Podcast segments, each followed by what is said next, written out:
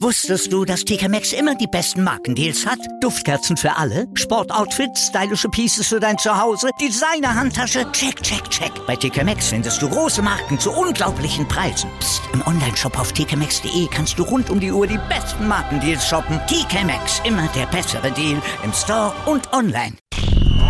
90 Plus On Air. Der Podcast rund um den internationalen Fußball auf meinsportradio.de. Neunter Spieltag in La Liga. Wir fassen mal zusammen und blicken zurück hier bei 90 Plus und R auf meinsportradio.de und ich begrüße unseren Spanien-Experten von 90 Plus, Christoph Albers. Hallo Christoph. Moin Malte. Hi. Dann lass uns mal gucken. Headlines gibt es ja genug. Real mit einem neuen Negativrekord. Barca siegt er klimmt Platz 1, verliert aber Messi und Espanyol und Alaves. Die bleiben obendran, sorgen weiter für Begeisterung in Spanien. Also wir haben da einiges zu besprechen. Fangen wir einfach mal mit dem Spiel des FC Barcelona gegen den FC Sevilla an. Erster gegen Zweiter vor diesem Spieltag. Mit Spannung war das Spiel erwartet worden. Sevilla, ja, wir haben ja neulich in unserem Zwischenfazit hier bei 90 Plus und R auf meinsportradio.de schon über deren Saisonstart gesprochen, über den sensationellen Sturm an die Spitze der Liga. Das hat sich jetzt gegen Barca dann wieder ein bisschen relativiert.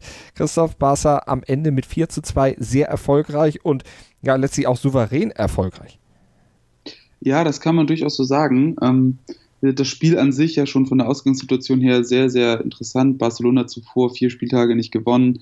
Ähm, stand schon mächtig unter Druck. Sevilla seinerseits mit viel Selbstvertrauen nach den sehr, sehr guten letzten Wochen. Ähm, von daher war eigentlich alles gegeben für ein richtig gutes Spiel und dann geht es so los. Ähm, seit Coutinho ja gleich mit dem Tor, ähm, ich glaube, zweite, dritte Minute ja. so, ähm, nach einem wirklich überragenden Spielzug und einer tollen Vorarbeit von Messi ähm, der dann seinerseits kurz darauf zum 2-0 nachgelegt hat und dann hat das Spiel natürlich gleich eine ganz andere Farbe bekommen ähm, und hat jetzt nicht mehr so diesen spannenden Charakter, den man sich vielleicht im Vorfeld erhofft hatte. Also von daher hat Barcelona gleich mit den frühen Toren ein Statement gesetzt, was dann auch Sevilla natürlich erstmal klein gehalten hat. Ähm, wie gesagt, dann Suarez ja sogar noch auf 3 zu 0 erhöht. Ähm, da war man dann auch sehr, sehr effizient.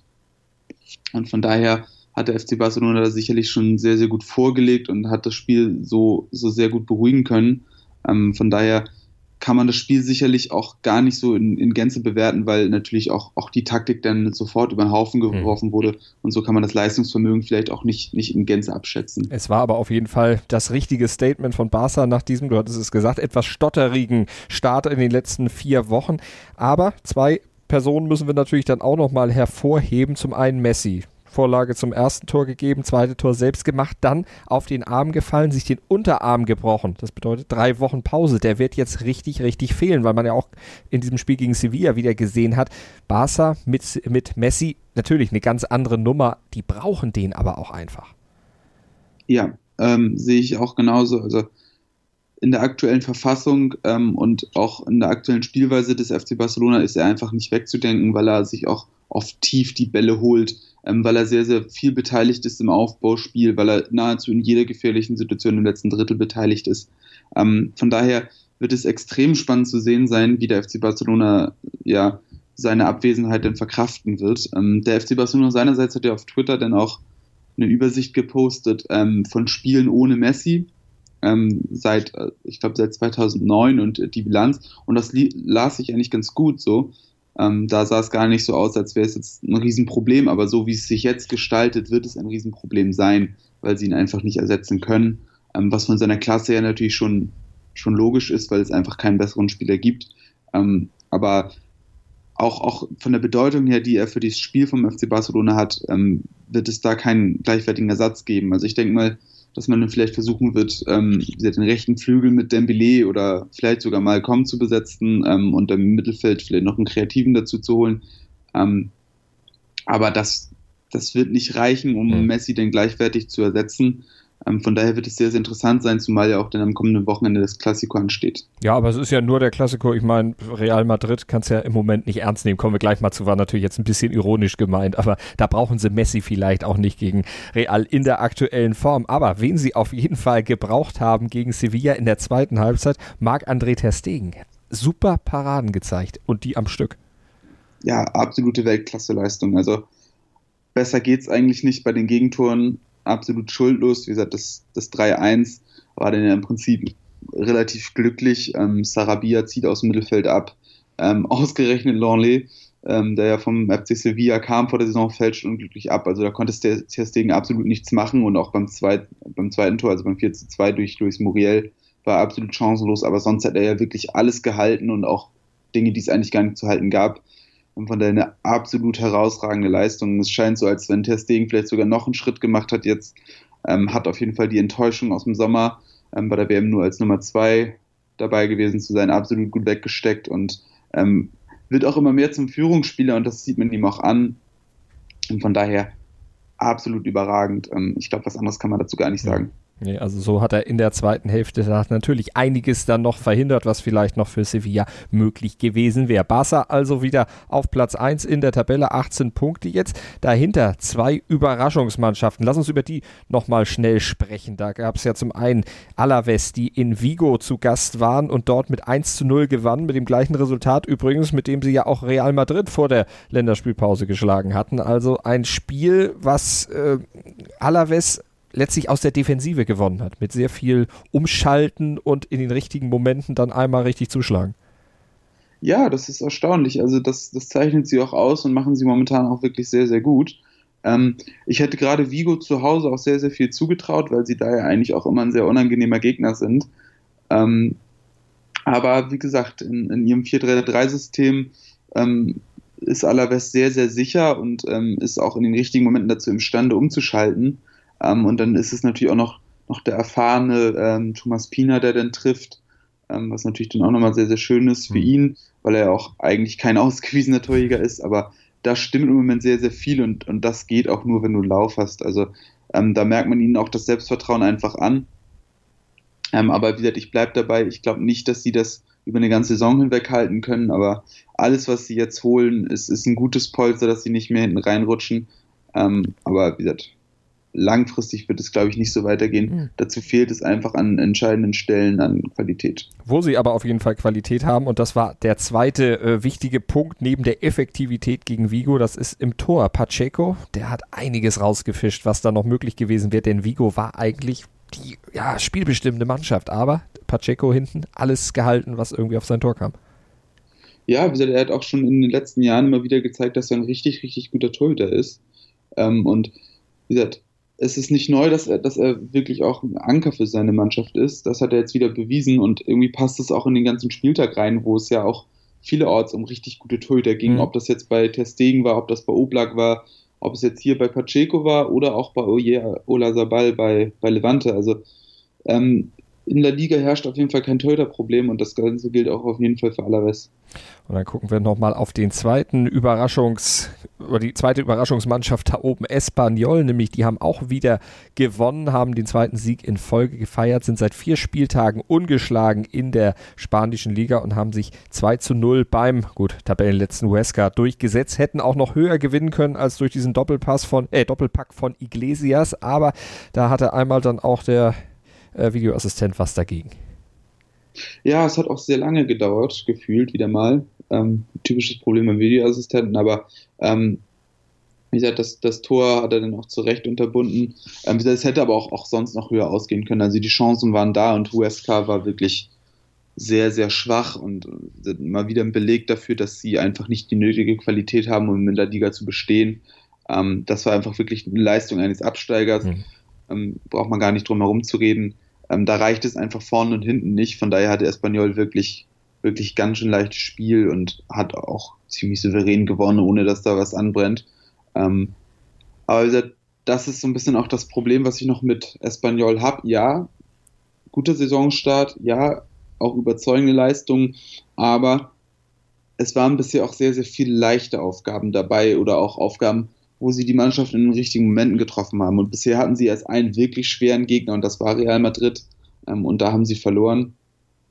Also weiß ich nicht, inwiefern das Ganze denn konsistent ist, wenn man auch gegen die guten Gegner spielt, die noch kommen. Also mhm. es kommen ja noch Barcelona, es kommt noch Atletico Madrid, ähm, es kommt auch noch Betis, glaube ich. Also da sind schon noch Mannschaften dabei, die ich dann stärker sehe. Und da wird man dann sehen müssen, ob Espanyol denn auch, auch wirklich so stark ist oder ob, ob sie jetzt erstmal nur Glück mit einem guten Start haben. Ähm, insgesamt ist da auf jeden Fall Konsistenz vorhanden. Also ich glaube schon, dass sie, dass sie sich da in der Spitzengruppe, also zwischen 1 und 8 so irgendwo ansiedeln können. 1 sicherlich eher nicht. Ähm, aber da sehe ich schon ein bisschen mehr als bei Alaves ist ja auch noch alles sehr eng da oben an der Spitze nach neun Spieltagen in La Liga. Barcelona 18 Punkte, erster Alaves und Espanyol auf Platz 2 und 3 mit jeweils 17 Punkten. Vierter Sevilla, punktgleich mit Atletico Madrid und die haben ja letztlich auch wieder Punkte liegen lassen, beziehungsweise vielleicht auch einen Punkt gewonnen, wenn man sich den Spielverlauf gegen Villarreal anguckt. Eigentlich hätte man gesagt, Atletico müsste gegen Villarreal eigentlich gewinnen, aber die haben sich ja, ziemlich den Schneid abkaufen lassen von Villarreal und hätten sie nicht Oblak im Tor, wäre es nicht 1-1 ausgegangen. Ähm, nein, also da waren, war Atletico auf jeden Fall deutlich unterlegen und hatte richtig, richtig Glück, dass es 1-1 ausgegangen ist. Ähm, sie ihr Tor war auch ein bisschen glücklich. Ähm, ich glaube, Funes Mori köpft den Ball an die eigene Latte nach dem Freistoß und dann setzt Philippe Luis ganz gut nach. Ähm, aber sonst hatten sie offensiv fast gar nichts, bis auf den Kopfball von Lemar. Ähm, aber das war echt sehr, sehr enttäuschend und auch hinten hatten sie Riesenprobleme. Also Villarreal ist, ist sehr oft zu Chancen gekommen und hätte auch deutlich, deutlich mehr Tore erzielen müssen als das eine. Ähm, vor allem Gerard Moreno ist damit aufgefallen, dass er sehr verschwenderisch war vor dem Tor. Ähm, bisher noch gar nicht seine Saison. Ähm, ihm hätte ich auch deutlich mehr zugetraut, wo er ja letztes Jahr wirklich überragend gespielt hat für Espanyol ähm, die ihn in der Form sicherlich nicht vermissen, wenn sie einen Iglesias haben, der trifft. Mhm. Ähm, aber insgesamt muss man sagen, war es tendenziell ein sehr, sehr guter Auftritt von Villarreal. Ähm, spielerisch sehr überzeugend, ähm, sehr kreativ, ähm, sehr dynamisch, ähm, haben dann auch noch einen guten Toko Ekambi von der Bank gebracht, der neue, neue Elemente mit reingebracht hat. Also da steckt viel Qualität drin und sie stehen jetzt auch, glaube ich, ja, eigentlich deutlich unter ihren Möglichkeiten da unten. Ja. Also ich glaube, dass sie auf, auf mittlere Sicht wieder weiter vorrücken werden in der Tabelle. Ähm, das Spiel hat auch gezeigt, dass die Qualität dafür auf jeden Fall vorhanden ist. Von daher, glaube ich, können wir von ihnen deutlich mehr noch erwarten. Ähm, aber für Atletico war das schon bedenklich, ähm, gegen Villarreal so schlecht mhm. auszusehen. Also ähm, wenn Dortmund das gesehen hat, sollten sie keine große Angst haben vor dem Champions League-Spiel. Definitiv nicht. Atletico viermal gewonnen, viermal unentschieden und einmal nur verloren. Äh, bei Villarreal, Bakker hat sich jetzt noch verletzt. Das ist natürlich dann für die nächsten Spiele, wenn er länger ausfallen sollte, schon ein Verlust. Ähm, ja, also der Bakker ist ja auch mit seiner Erfahrung und seiner Abgeklärtheit eigentlich ein wichtiger Spieler, aber äh, wie, gesagt, wie schon angesprochen, ähm, Villarreal hat dann eben die Möglichkeit, den Toko Ekambi noch von der Bank zu bringen, den man ja auch vor der Saison für sehr, sehr viel Geld geholt hat ähm, und der in der letzten Saison, glaube ich, 17 Liga 1 Tore geschossen hat. Also ähm, ich glaube, da sind sie ganz gut aufgestellt, um das auffangen zu können. Ähm, sie haben auch noch andere Spieler, die da in der Spitze spielen können. Ich denke da zum Beispiel an einen Raba, der das auch sehr, sehr gut machen kann. Oder auch einen Pedrasa, der ja auch offensiv ausgerichtet ist. Also tendenziell Außenspieler, die dann auch noch weiter vorrücken können. Also in der Offensive sind sie eigentlich so breit besetzt, dass sie das eigentlich auffangen können. Die Frage ist nur, wer jetzt mal anfängt, damit Tore zu schießen. Das werden wir dann in den nächsten Wochen sicherlich verfolgen können. Hier auch bei 90 Plus und R, unserem Spanien-Rückblick, dann wöchentlich hier bei uns als Podcast zum Download auf unserer Webseite bei iTunes oder mit unserer App für iOS und Android. Wir gucken noch nicht auf den sechsten, den fassen wir gleich nochmal später zusammen. Wir gucken erstmal auf den Tabellen siebten, auf Real Madrid nämlich.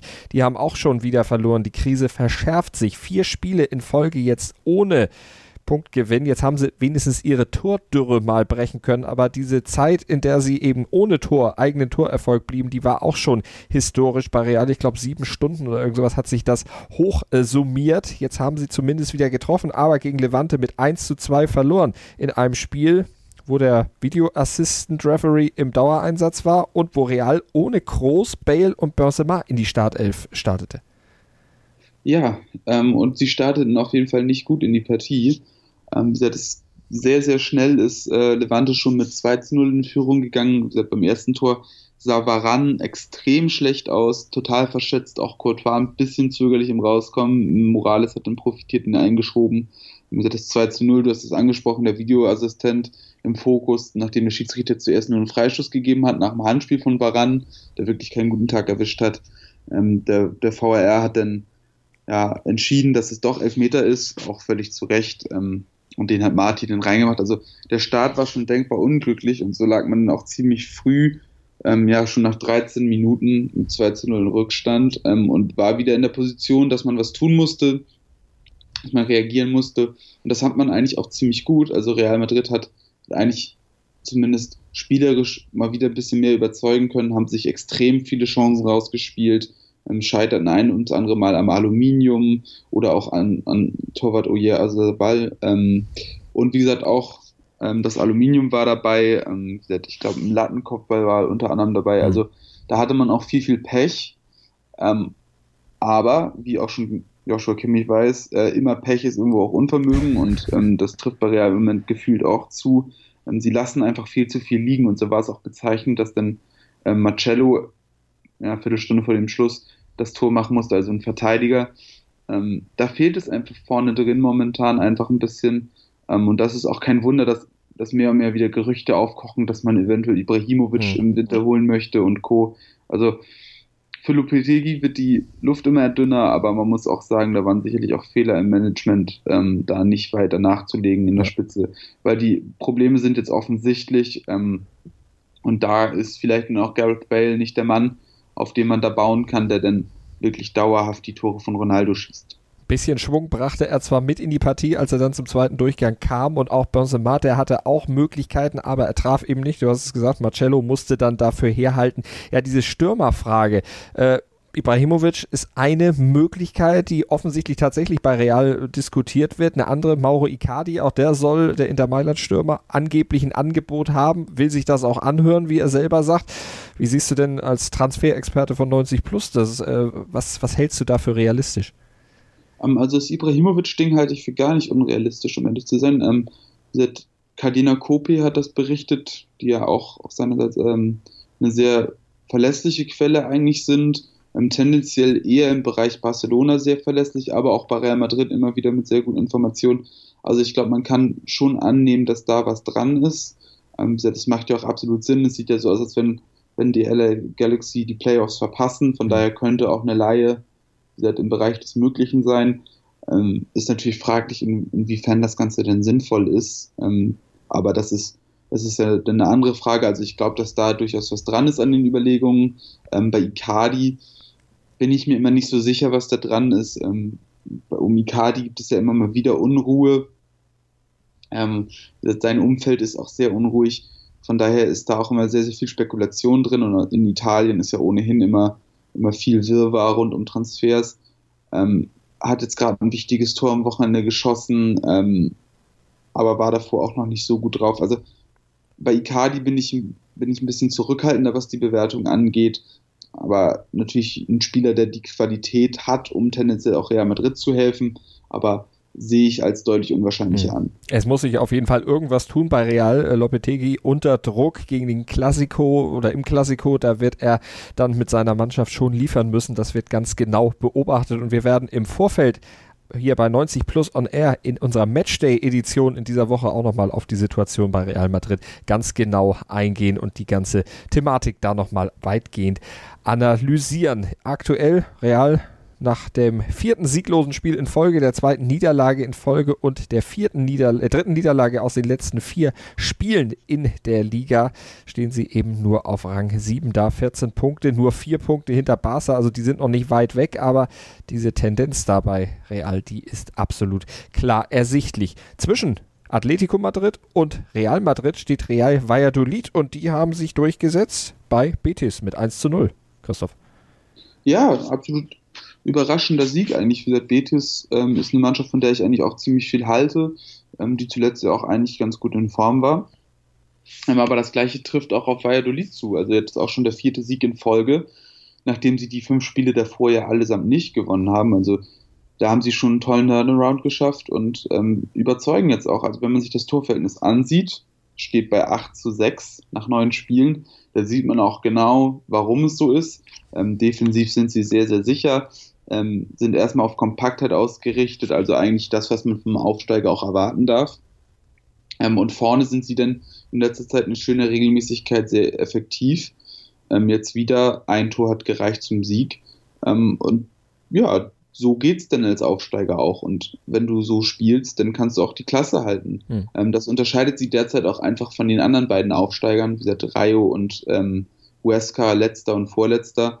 Ähm, bei denen steht die Defensive nicht. Da ist man vielleicht auch ein bisschen ja, zu offensiv ausgerichtet, ein bisschen zu naiv ähm, und wird dafür bestraft. Den Fehler macht Valladolid, obwohl sie eine komplett neue Mannschaft eigentlich haben, ähm, nicht und sie werden dafür belohnt. Also das ist schon richtig gut und sie haben zum Beispiel auch gegen den FC Barcelona defensiv überzeugen können, haben, haben die Katalanen in den Rand der Verzweiflung gebracht. Ähm, also das ist kein Zufall, dass sie das so gut machen ähm, und von daher stehen sie auch völlig zu Recht da oben und glaube ich sind, sind die einzige Mannschaft von den beiden Auf, äh, von den drei Aufsteigern, denen ich wirklich den Klassenerhalt uneingeschränkt zutraue haben ja auch jetzt schon 15 Punkte gesammelt und da oben auf Platz 6 sich erstmal eingerichtet. Gucken wir auf weitere Ergebnisse. Rayo Vallecano verliert zu Hause gegen Getafe mit 1 zu 2. Eibar und Bilbao trennen sich 1 zu 1 und Real Sociedad und Girona, da geht es 0 zu 0 aus und Valencia und Leganes trennen sich 1 zu 1. Valencia mit dem siebten Unentschieden in voll oder in diesem Saison, in dieser Saison. Ja, das ist, das ist wirklich mittlerweile eine komplett irre Geschichte, dass sie, dass sie siebenmal von, von neun Spielen unentschieden spielen.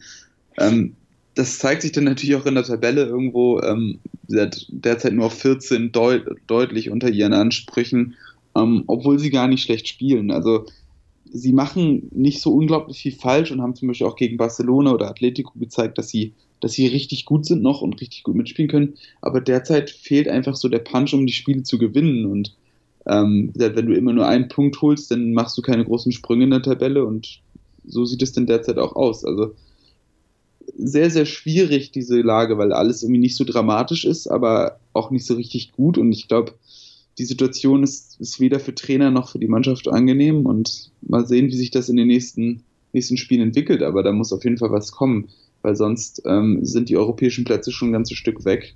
Und dann muss man sehen, wie man längst kommt. Ähm, aber ich traue es ihnen auf jeden Fall zu, dass sie jetzt zeitnah auch den Turnaround schaffen und mal ein, zwei Spiele gewinnen. Also mhm. jetzt, wenn ich mir das mal so angucke, also nächsten Spieltag bei Bilbao, zwar nicht so einfach, aber Bilbao ist die Saison nicht besonders gut. Da könnte was gehen. Danach Girona auch nicht so gut. Also das sind so Spiele, wo man dann auch schon gewinnen kann. Aber ja, Zuletzt hat es ja auch nicht gereicht. Also das wird sehr, sehr interessant zu sehen sein. Nach wie vor alles sehr eng da in Spanien in der Tabelle. Valencia 14. mit 10 Punkten. Die Abstiegszone Leganes 18. mit 8 Punkten, also nur 2 Punkte auch weg. Rayo Vallecano mit 5 Punkten auf 19 und gleiche Punktausbeute, aber das deutlich schlechtere Torverhältnis.